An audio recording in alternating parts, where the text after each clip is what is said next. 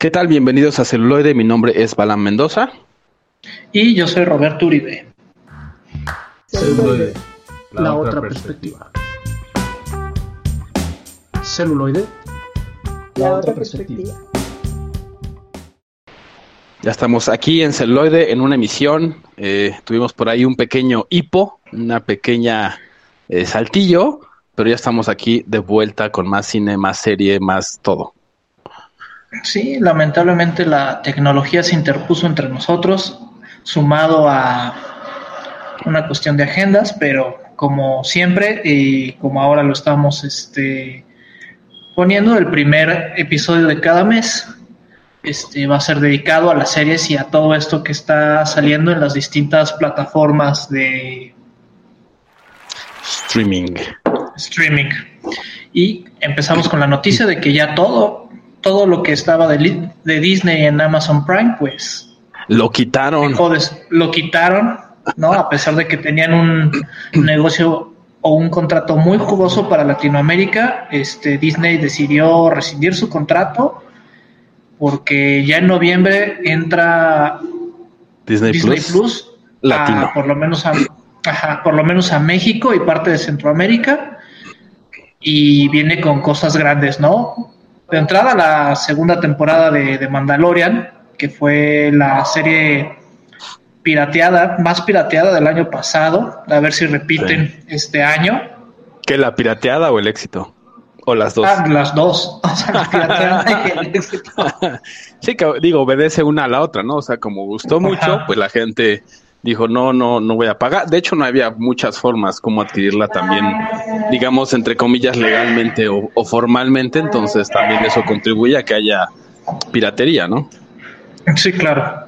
No, porque Disney Plus está en una parte de Estados Unidos, creo que ni siquiera en todo Estados Unidos, y tres países de Europa. Entonces, pues también ahí como quiere Disney. Claro.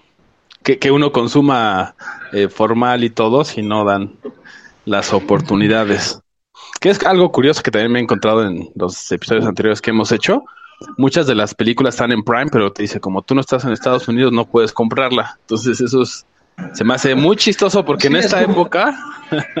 como regresar a, los 2000, a, a principios de los 2000 o de los 90, donde las zonas este, o las, las regiones de los DVDs ¿no? O sea, si tú comprabas un DVD en Europa, no lo podías ver en, en Estados Unidos, en Estados Unidos, en Estados Unidos y menos en Latinoamérica y por supuesto lo mismo está pasando ahorita, ¿no? Nos están restringiendo el contenido por zonas.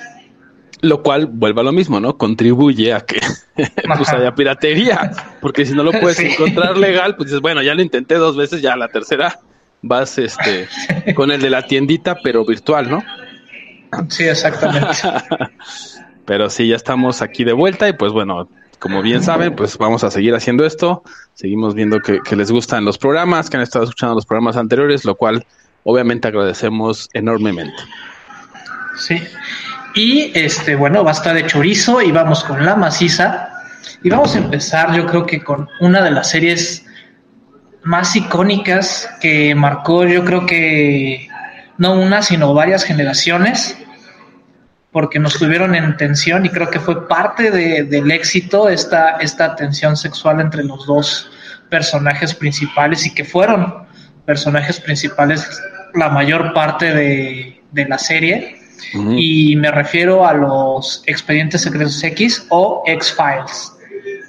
Que la premisa a mí, de recuerdo, estaba pues muy chavito, ¿no? Porque es de 93 no recuerdo si llegó en ese año o al año siguiente a, México, pero igual seguía estando, pues igual de chavito, ¿no? Pero la premisa de, que eran estos, estos casos, ¿no? Que nadie había podido resolver dentro del FBI, que eran así como extraños o raros, los ponían ahí, se me hizo genial y cómo empezaban a, a explorar todos estos casos y empezabas a meterte como que cada vez en, en materia, ¿no? En materias oscuras, por así decirlo. Sí, este, yo creo que sí nos, nos llegó un año después, los que tenían cable, afortunados, creo que a ellos les llegó más o menos a tiempo, pero yo recuerdo en el canal 5 y después en el canal 4, así casi a las 12 de la noche, desvelándome para ver. Sí, la ponían muy, muy noche, ¿no? Porque no sabían muy bien cómo clasificarlo. Y entonces dijeron, no, no sé, entonces ponlo muy noche para evitar que, digamos, lo vean los niños o los más jóvenes y de todas maneras te quedabas despierto, ¿no? Sí, y pues aquí tenemos a, lo que a mí me gusta, o sea, a pesar de que son personajes unidimensionales, tenemos a, a Mulder, protagonizado por David Duchovny, y a la gente Scully y por esta hermosa mujer que creo que le ha ido mejor en estos últimos años, este Gillian Anderson.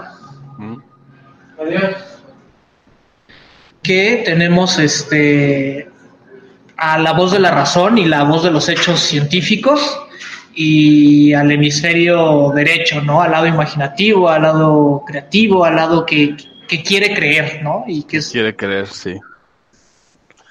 Y, y cómo se, digamos, no, al principio creo que sí, ¿no? Se confrontan y después empiezan como a ver eh, por qué se necesita, ¿no? Empiezan como a entender por qué se necesita, ¿no? O por qué son un complemento. Y sí creo, como dices, son, son bastante unidimensionales y después los empezaron a hacer un, o sea, como hicieron un poco esa curva de crecimiento de un personaje que creo que también les funcionó bastante, bastante bien. Sí, vemos a lo largo de, las 11 temporadas hasta cómo salen estos personajes este, ya en las últimas temporadas y regresan, digamos, para, para el cierre de la serie. Este, como al principio Scully siempre rompió estereotipos, ¿no? O sea, de esta mujer en desgracia, al contrario, ella solita se metía en peligro o quedaba en peligro y solita hacía la forma para, liberarse. para salir adelante de ese peligro, ¿no? Y también o el tema de que era, puede llegar a ser como muy arrojada, creo que también eso era interesante que no era como el mismo personaje típico de una mujer, aunque fuera un agente, de pues, estar ahí esperando a ver qué, pasaba y que la salvara, ¿no? Había muchos episodios donde ella iba, rastreaba una pista y a lo mejor había cosas súper extrañas y súper tenebrosas, pero ahí estaba, ¿no? Sí, y una cosa muy interesante es que en los primeros capítulos, o por lo menos en la primera mitad de la temporada, Scully es una antagonista de Mulder, o sea, justamente la ponen para que supervise y para que frustre el trabajo de Mulder, ¿no? Mulder que había sido un erudito de, de su formación, o sea, perfilador criminalístico, este, aparentemente iba, iba a ser un gran agente del FBI y de repente termina en este archivo muerto, ¿no? Obsesionado con la desaparición de su hermana que a lo largo de la serie vamos a descubrir que formaba parte de toda una conspiración alienígena. Y que al final, perdón, creo que sí tenía, o sea, eso era parte del diseño del personaje, porque sí hay como muchas cosas que están muy bien medidas y que te van dando pistas desde la temporada 1, ¿no? O sea, pequeños vestigios y que tú mismo te sientes hasta cierto punto identificado con la búsqueda de, de él, ¿no? De, de, de decir, pues tengo que encontrarla, pues es mi familia y están estos datos que simplemente no cuadran, simplemente no, no hay una forma de explicarlos, eh, si no es como un poquito volviéndose loco, ¿no? Y creo que eso es algo que, hizo muy bien de X-Files.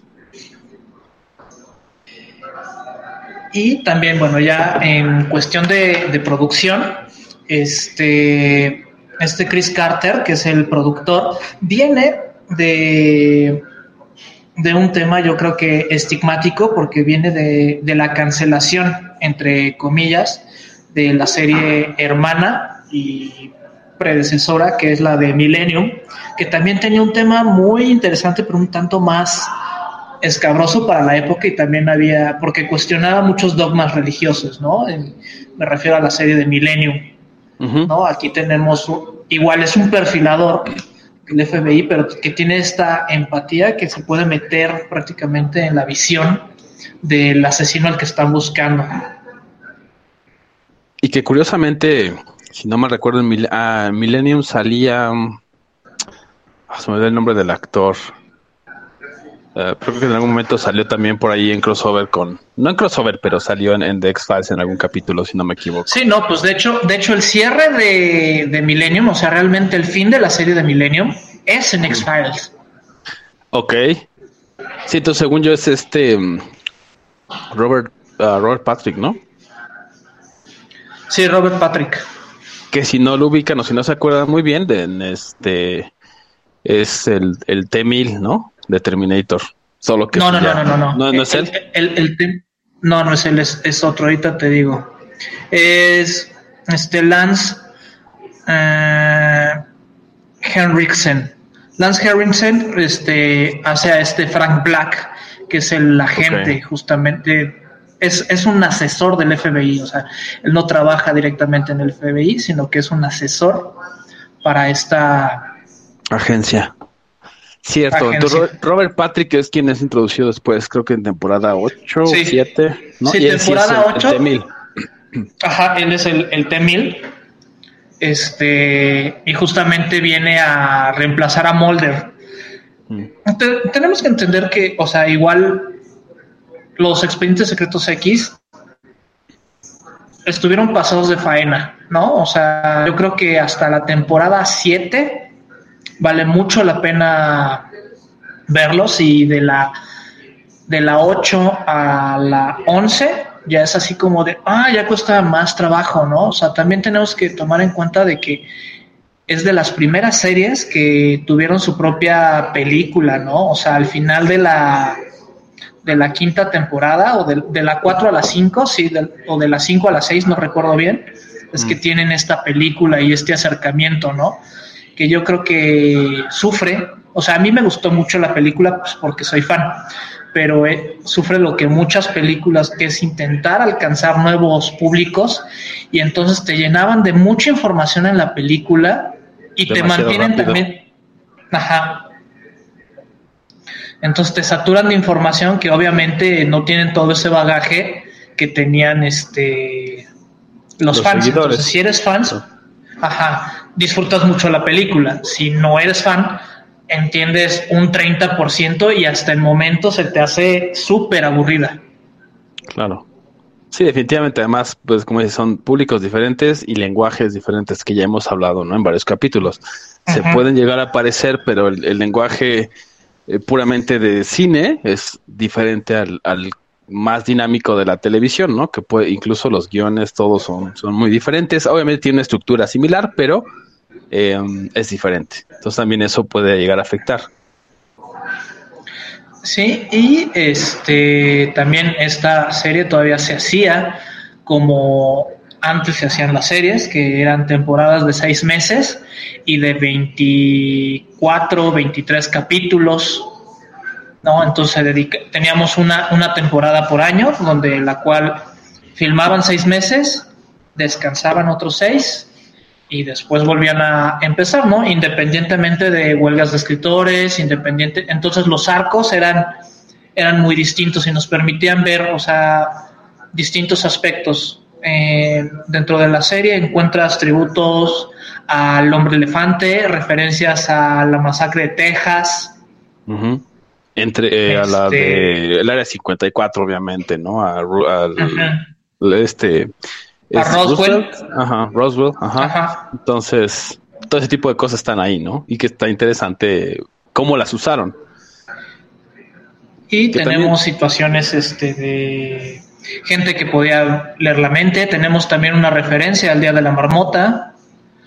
Este, tenemos muchas, muchas este, situaciones, ¿no? En las cuales tuvo tanto éxito porque todo el mundo quería ver justamente la unión de, Fox y de, y de Dana, ¿no?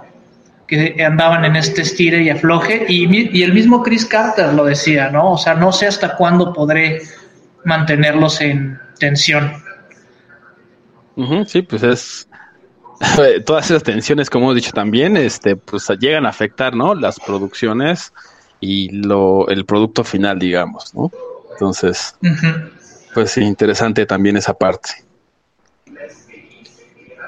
Sí, pues bueno, ahora los dejamos con algo de los expedientes secretos X y regresamos con más series y más expedientes olvidados de la vida y del cine y de las series aquí en Celuloide.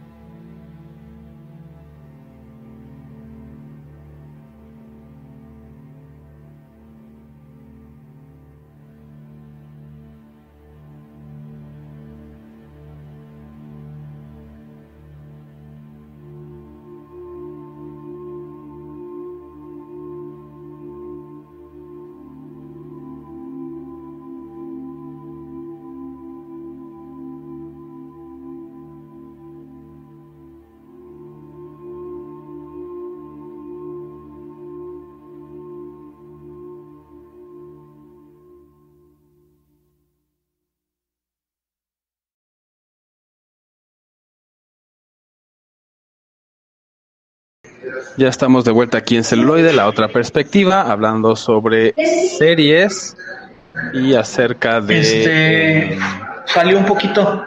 X-Files, estábamos hablando de eh, los expedientes secretos X, que por ahí había algo que quedaba... algo que quedó pendiente en el, en el bloque anterior, pues fue justamente qué pasó después con David Duchovny y, y está Gillian. Este, bueno, David Duchovny estuvo más activo, ¿no? De hecho, después hizo algunas películas, este, y más frecuente y, más cercano hacia acá, de hecho todavía está en Netflix, la de Californication, ¿no? Donde interpreta a un escritor fracasado o en vías del fracaso y sus problemas amori este amorosos amorosos que, a mí se me hace que es como la, la continuación de, Red Shoot Diaries, que justamente los primeros trabajos que tuvo este David Duchovny fue ahí en, en el cine erótico. un poquito, como dirían, loosely based, ¿no? Basada hay un poquillo en su vida y en sus inicios. sí, puede ser, puede ser. y por parte de Gillian Anderson, ella se desapareció un buen rato de los reflectores, por así decirlo, y de las pantallas tanto chicas como grandes. Y regresó muy fuerte, ¿no? Regresó este, en Hannibal, ¿no? Como la psiquiatra de, de este personaje icónico. También estuvo en una serie que también pueden ver en Netflix, que es The Fall, donde retoma más o menos este, esta detective para buscar y resolver el asesinato. Y yo creo que la más exitosa como la mamá y, psiquiatra o psicóloga en Sex Education, ¿no? Que está genial ella y está muy bien la serie. Sí, muy bien escrita y bueno, su actuación pues también es excelente. También por ahí en American Gods salió en la primera y después igual ella pues ya tuvo ahí unas discrepancias y se retiró de ese proyecto, pero también bastante, bastante bien, ¿no? Sí. Pues ahora vamos a eh, movernos un poquito, vamos a seguir hablando de eh, un poquito de un tema similar, ¿no? Eh, por eso le pusimos ahí el tema de los alienígenas Vamos a hablar de la serie que es, eh, bueno, le pusieron Battlestar Galactica, que obviamente está basada en el espacio, entonces también por ahí tenemos el elemento extraterrestre, aunque no necesariamente es extraterrestre, y bueno, ahí está toda, o entra todo este tema de controversia. Em, en, esta, en esta serie, que de hecho es un, pues podríamos decir que es un remake, ¿no? Eh, porque hubo una en los setentas y hicieron como el remake, aunque en realidad pues la historia toma otro otro giro. exacto, va hacia otro lugar. Eh, pues vemos como el, los últimos días de la humanidad en, el planeta base, ¿no? Y cómo empiezan a eh, buscar, pues, dónde, dónde poder, uno, defenderse de los estos enemigos Cylons, que se llaman, que curiosamente pues fueron creados por la humanidad como un arma, como robots, pero empiezan a evolucionar y también introduce todo este tema de, que evolucionan, de que crean armas para destruir la humanidad y este y bueno, que está muy muy de moda en o no muy de moda, pero es un, tema muy recurrente en la ciencia ficción, ¿no? Sí, esta, esta podría ser como, como consecuencia de Star Trek, ¿no? O sea, yo creo que hay varias este, series sobre todo de, viajes espaciales o de la, vida en el espacio, pero esta es como hija entre Perdidos en el Espacio y Star Trek, que no es una mala elección, o sea, la original es del 74, pero en el 2004 se dio esta como onda de darle reboots a varias series, de las cuales destacaron dos, y es justamente Battlestar Galactica y la de de Invasión. Y por ahí, bueno, tiene muchas cosas que la verdad a mí me gustan, desde el diseño incluso de las naves y todo este tema, hasta incluso cómo meten mucho el tema militar, ¿no? Y que tiene mucho sentido como con la trama de si están en todo el resto de la humanidad que quedó sobreviviendo, están en naves por el espacio, e-, existe el, el rol o el cargo de presidente o presidenta pero también está el, tema de pues el comandante de las fuerzas, ¿no? De la, de la, flota. Y cómo interactúan y cómo hay todas estas tensiones y cómo a pesar de que a lo mejor ya no hay tantas personas vivas, sigue habiendo ese tipo de cosas, ¿no? Que son muy humanas de estar como el tema político, de ver quién puede como controlar un poquito más, quién tiene la última palabra y todo este tipo de cosas que parecieran no ser tan importantes, también llegan a meterlas bastante, bastante bien, ¿no? Y por otro lado, como los temas también un tanto filosóficos de por qué se hacen las cosas, como algunos personajes discuten esto, ¿no? Entre más avanzamos en las temporadas. El, orden establecido, ¿no? La cuestión del orden establecido y que es una situación extraordinaria, ¿no? Por así decirlo, porque están en un estado de guerra, entonces un estado de emergencia, el cual te, te altera las condiciones normales de vida. y de gobierno y de todo, ¿no? Entonces, además es constante, o sea, porque incluso el tema del reloj también es uno de esos elementos de la primera temporada que te hace sentir como ese, ese estrés, ¿no? A ti como espectador. De que dicen, ok, hacemos un salto de este tipo como de Star Wars, ¿no? El salto cuántico a un lugar del espacio para huir de los Cylons, ponemos el cronómetro y, si, y seguramente van a llegar los Cylons. El día que no llegue, pues ya vemos qué hacemos, ¿no? Bajamos la condición de la más severa, ir, ir bajando la severidad y todo esto. Entonces eso, eso me hizo muy interesante cómo lo, cómo utilizan esto. Lo manejan. Y pues por ahí de los nombres como de los actores y actrices de los más, este, de los que más nos van a sonar, pues es este Edward James Olmos, ¿no? Que tiene igual una carrera muy, muy extensa y este, y ha interpretado pues también cantidad de, personajes a lo largo de la misma. Y que también tiene una película, ¿no? En el 2007, esta, esta serie. Sí, sí, hicieron ahí un, pues sí, como adendum o algo así, ¿no? Como para darle ahí este continuidad. Hicieron la de Razor, ¿no? Sí, yo, yo fíjate que esta serie la confundía mucho con Stargate, el mm. SG-1. Sí, sí, sí, de la puerta de que iban como a diferentes lugares, ¿no? Sí. No, fíjate que a mí sí, posiblemente. en algún momento se vieron. sí. Hablando de los mundos, se encontraron. Seguramente en algún mundo se, se encontraron. Y otra de las cosas eh, que me gusta y que, cabe eh, destacar eh, es el tema de los, como la mitología, ¿no? Toda la mitología que empezó a crear. Sobre, incluso desde, las plegarias que dicen, ¿no? Y cómo hablan de los señores de Cobor y después empiezas a ver qué, qué significa eso, ¿no? Que había estas colonias iniciales, qué fue lo que les pasó. Eh, eh, se me hace muy interesante y muy rico, vaya. O sea, como que tiene todo esto de trabajo detrás eh, para contar esta historia de los personajes. Y son ese tipo de series que no hay como un personaje, por ejemplo, si lo comparamos con X-Files, que está Mulder y Scully casi todo el tiempo acá no, ¿no? Acá tenemos de repente al coronel Adama, a la presidenta, de repente a, a Boomer, ¿no? Que es un, teniente, un capitán, y así, o sea, tenemos a los diferentes miembros importantes, pero no es como un solo personaje o dos personajes. Y que cada capítulo este, se podía variar, ¿no? O sea, a diferencia de que este crew, este crew, ahora sí que estamos hablando de un equipo un poquito más amplio entonces había, había capítulos que se enfocaban en el coronel, había capítulos que se enfocaba en cada uno y las interacciones que podían tener. Sí, con el metaplot y eso, eso lo hace bastante, también bastante rico en ese sentido. Aunque pues si no están acostumbrados como a eso, como nada más a seguir a uno o dos, pues seguramente les puede causar ruido. Pero sí, sí se, si lo, si la empiezan a ver, creo que pueden decir, ah, ok, ya entiendo cómo está el, la dinámica y se hace también bastante disfrutable, creo yo. Sí. Y pues bueno, les recordamos que nos pueden escribir en nuestras redes sociales. Estamos en Instagram, estamos en Facebook.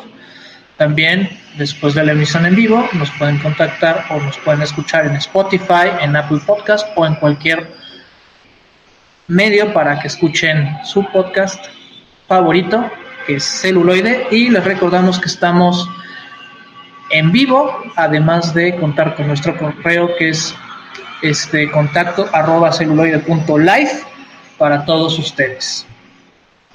Así es.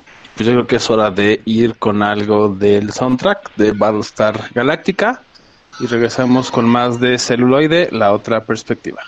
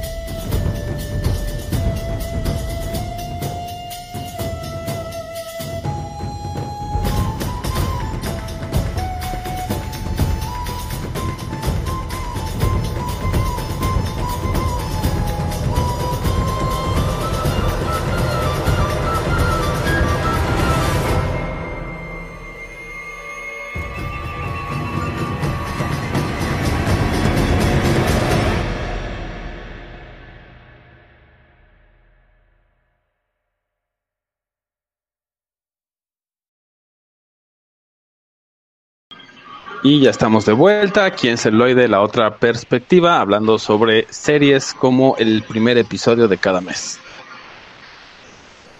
Y ahora. El primer. El primer viernes, bueno, en teoría el primer viernes, pero por ahí el primer viernes. pero, por ahí pero, bueno. Hipo. Pero hipo y ahora ya estamos aquí. Entonces, eh, avanzando a la siguiente serie nos vamos, ahora sí vamos a hacer lo que a veces hacemos de cambiar drásticamente de tema, de ambiente, de todo. Y vamos a hablar de la serie Black Sails o Banderas Negras. O las, las Banderas Negras.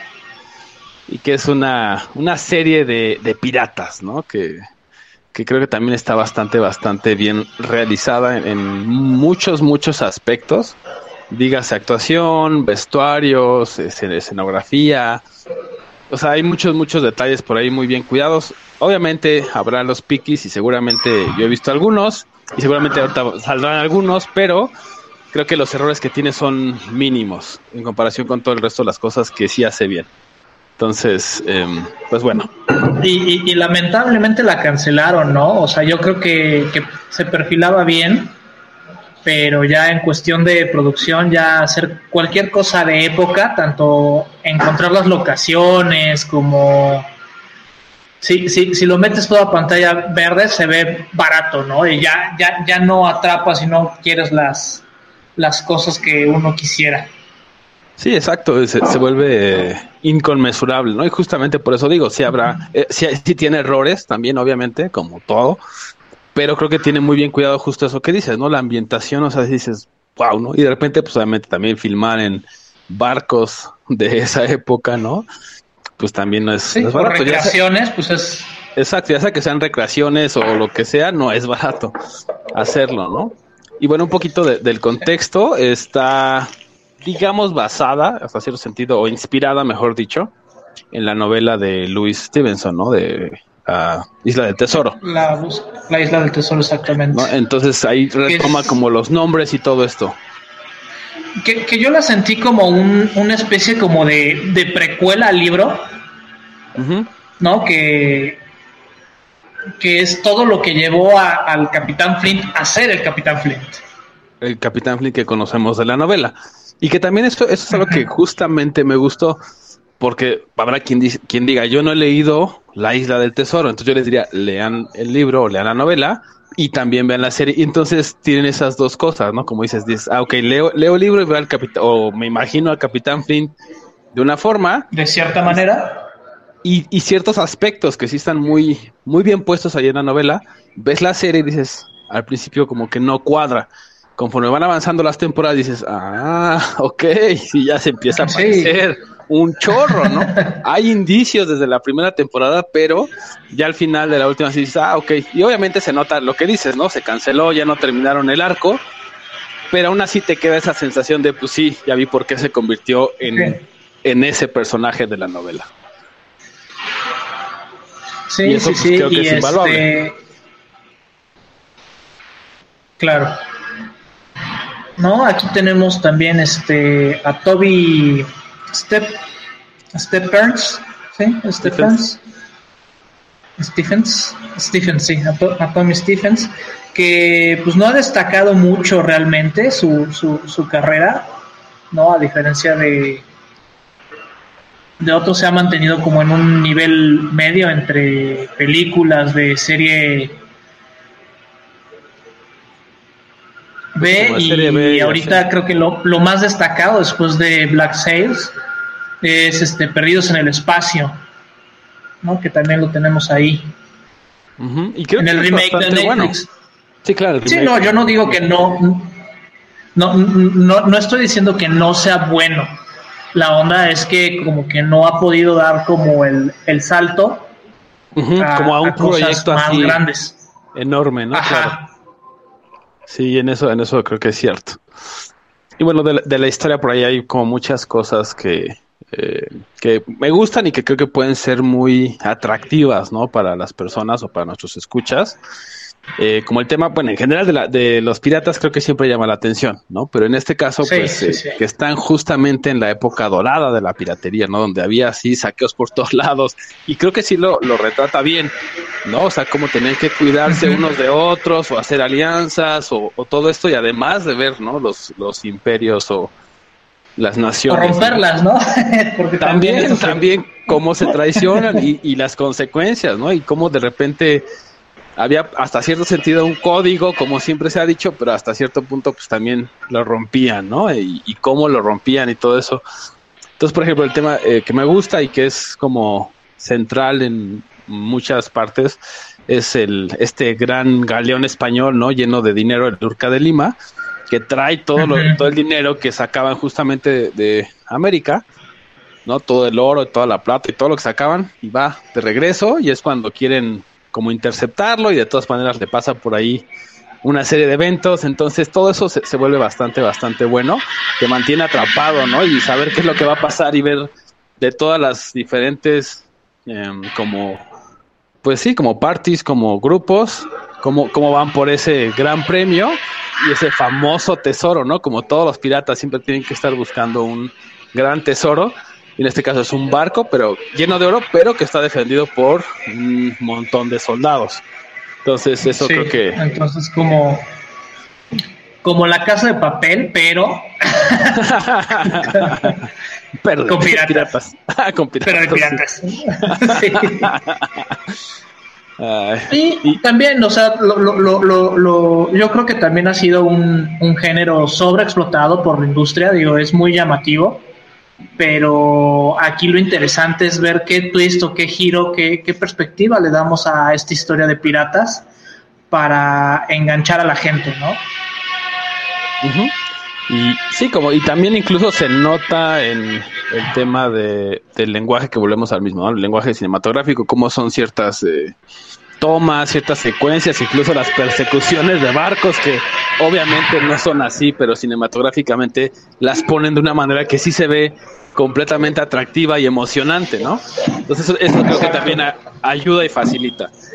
Eh, otra cosita por ahí interesante es eh, sale el actor Ray Stevenson, que si no se acuerdan muy bien o si no lo ubican, es el que sale en Roma también.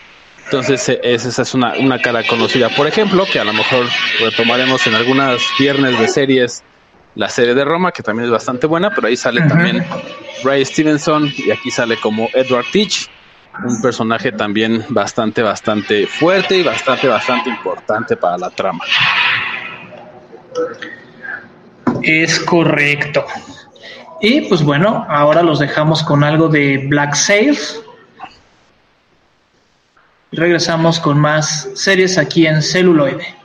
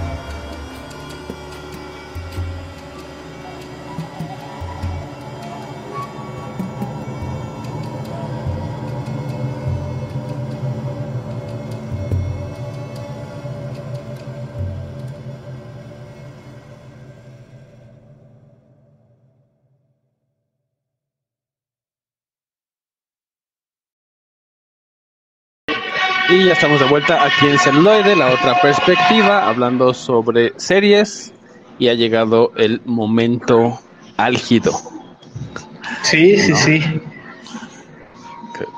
Vamos pues a hablar de esta subiéndonos serie. al, a- al tren y al hype de, de- de cuestiones de remakes.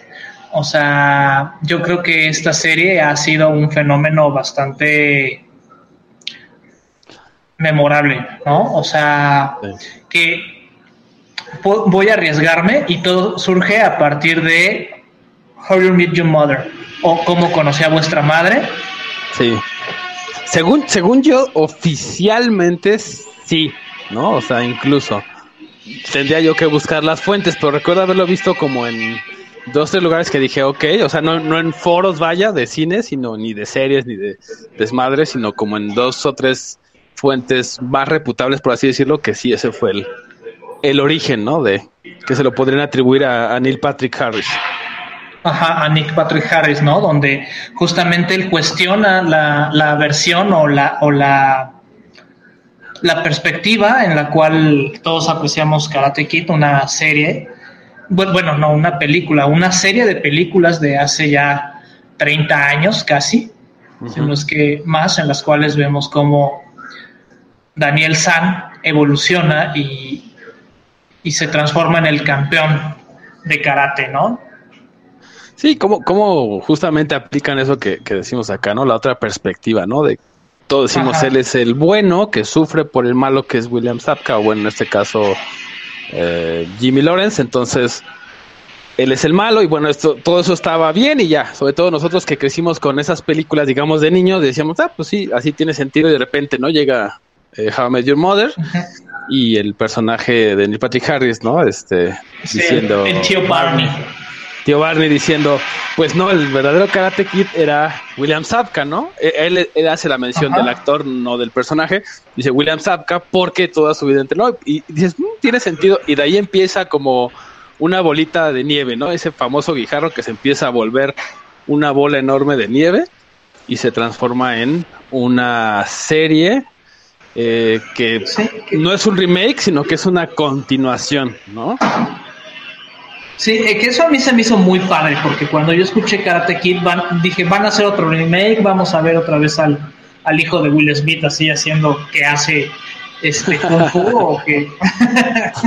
porque de hecho es parte de, o sea, todos le, le- le damos nuestro dinero a Will Smith porque él es dueño de los derechos actuales del nombre Karate Kid. Entonces... Ah, fíjate, ese no sabía, entonces, interesante Sí, dato. sí, sí. Posi- posiblemente en la siguiente temporada o en la cuarta veamos algo más de la familia Smith en, en la en serie. Cobra Kai. Sí, y, justamente creo que también incluso el- la elección del nombre fue bastante atinada, ¿no? Que es Cobra Kai, que es justamente el doyo, entre comillas, malo, ¿no? Y entonces empieza Sí, toda o esa interacción. ¿Cómo? O rival, ¿no? Y entonces, Sí, este, lo padre de la serie, aparte de que te la echas en un fin de semana, o sea, son, la primera creo que son ocho capítulos de media hora y la otra son nueve o diez. Son, bueno, son en total 20, 10 y 10, entonces Ajá. se van súper rápido, la Se verdad, van sí. súper rápido, sí. Y este y ahora que está siendo un fenómeno dos años después de que se estrena la serie, gracias a que Netflix hace, yo creo que el movimiento o toma la decisión más inteligente en años después de darnos contenido medianamente bueno a malo. Sí, digamos, variado, ¿no? Cosas que variado. pueden ser bastante buenas o buenas y otras que dices, ok, no, Sí, lo que sí, sigue. Y justo hablábamos de eso, ¿no? Fuera del aire, de, de, de cómo debe haber sido esa negociación. ¿Cómo, ¿Cómo debe haber sido el acercamiento entre uno u otro? O sea, entre Google, que obviamente le pertenece a YouTube y todas sus iniciativas, y Netflix, ¿no? Y, y la segunda Sí, incógnita, ¿no? Que- incógnita es el dinero, ¿no? ¿Cuánto deben haber pagado por ella? Sí, donde, donde Google dice, ¿sabes qué? Yo ya no le entro, o sea, por su parte de plataforma de YouTube, que, que tenía buenas series, que ahora ya todas, excepto Cobra Kai porque se la vendió a, este, a Netflix, todas las series originales de YouTube ya las puedes ver gratis. Sí, ya dijo, que ya, mi... mi sí, se, bajó del tren. Se, se, bajó del tren de los servicios de streaming y del contenido original. Este, original, por así decirlo, entre comillas. Y le ofrece este paquete, ¿no? A, a Netflix. Oye, ¿sabes qué? Están las dos primeras temporadas y ya está filmada la tercera, ¿no? Para que tú digas, estrénala en el momento que tú creas conveniente. Y estamos viendo a la gente hablar ahora de Cobra Kai. Y estamos viendo cómo la gente ahora está discutiendo si son Team Daniel o Team este Team Jimmy. Ajá. Jimmy Lawrence. Y, vemos el cómo, el cómo evolucionan estas dos filosofías, porque también la, la filosofía de Miyagi tiene sus, sus bemoles y cómo Cobra Kai también tiene sus, sus virtudes. Correcto. y también otra de las cosas que gusta mucho y que incluso hace que te puedas echar la serie tan rápido porque te engancha es el desarrollo de los personajes. O sea, por ejemplo, la esposa de Daniel San no es un personajazo, ¿no? Y que también tiene unos, unos chistes ahí súper atinados, ¿no?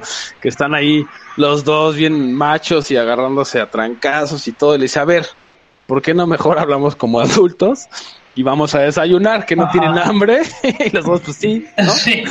eso es buenísimo, o sea, ese es así, épico. Sí, y, y, y, y tenemos estas conexiones y desconexiones entre los dos, que aparentemente lo único que que evitó que se volvieran amigos o este pues fueron circunstanciales, ¿no? O sea, de que lamentablemente tú naciste del otro lado de la de la, la barda. Ajá, del otro lado de la barda, pero de no ser por eso podríamos haber sido grandes amigos y apoyarnos. Sí, justamente eso lo vas descubriendo, ¿no? Como por eso ese momento por eso me gusta, porque están peleando y están enojados y la esposa sirve de mediador, les dice, ok, ya se calman y empiezan como a tener otra interacción o los vestigios de lo que podría ser otro tipo de interacción, pero también regresan a su yo estoy en lo correcto y entonces empiezan de nuevo, ¿no?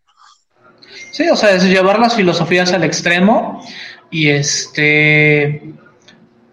Lo único que, que no me ha gustado como tal de la serie, siento que están abusando, es que la mayoría de los conflictos son como de de novela, así como de amigas y rivales, así de, novela de dos. sí, sí, sí. Chan, chan, chan, ¿no? Ajá, no, como de que, ay, es que no era mi intención, pero me viste con la persona que no me tenías que ver, o nos peleamos y entonces ahora yo revelo un secreto que había prometido no... No revelar. No revelar. No, entonces siento que ahí están abusando un poco, pero quién sabe qué giro le van a dar en la tercera temporada a todo esto que todo parece indicar que va a ser un giro bastante también interesante, que está basado en todo eso que dices, ¿no? O sea, puras malas interpretaciones de algo que no ocurrió como lo vieron los personajes, etcétera, y que está hecho un revoltijo tremendo al final, ¿no? Pero queda la tensión suficiente y la energía suficiente en nosotros para estar ahí también viendo qué es lo que pasa, ¿no? Y si realmente no la quieren ver, nada más les recomiendo que se vean los últimos dos episodios de las dos temporadas, o sea, valen la pena. O sea, ya, con eso. Ya con eso, exactamente. Y pues bueno, este regresamos con las recomendaciones aquí en celuloide para el corte de cierre.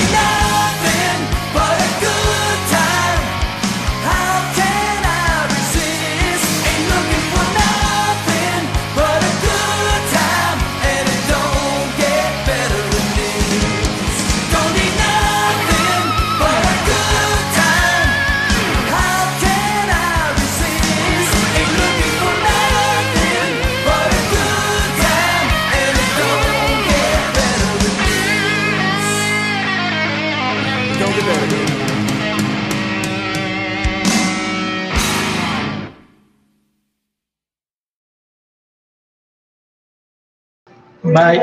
Y ya estamos de ¿Traes coche o algo vuelta para- aquí en celuloide, la otra ¿No? perspectiva para la Sí. sección de las recomendaciones.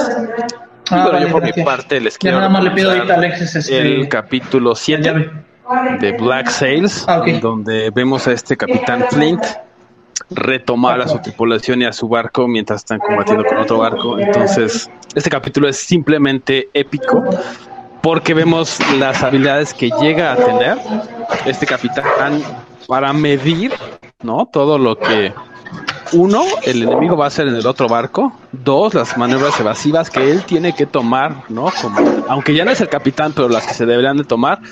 Y tres, cómo interponerse con, pues, el, digamos, capitán, este, interino, por así decirlo. Entonces, eso, eso se me hace así total y completamente genial, ¿no? Y por parte de, eh, Sí, de las y tuyas, si quieres. Y de, de mi parte, este, yo les recomiendo el capítulo 2 de la temporada 6, donde vemos a Brian Carson, que si no lo recuerdan, pues es este Eisenberg y es este también el papá, ajá, el papá de Malcolm.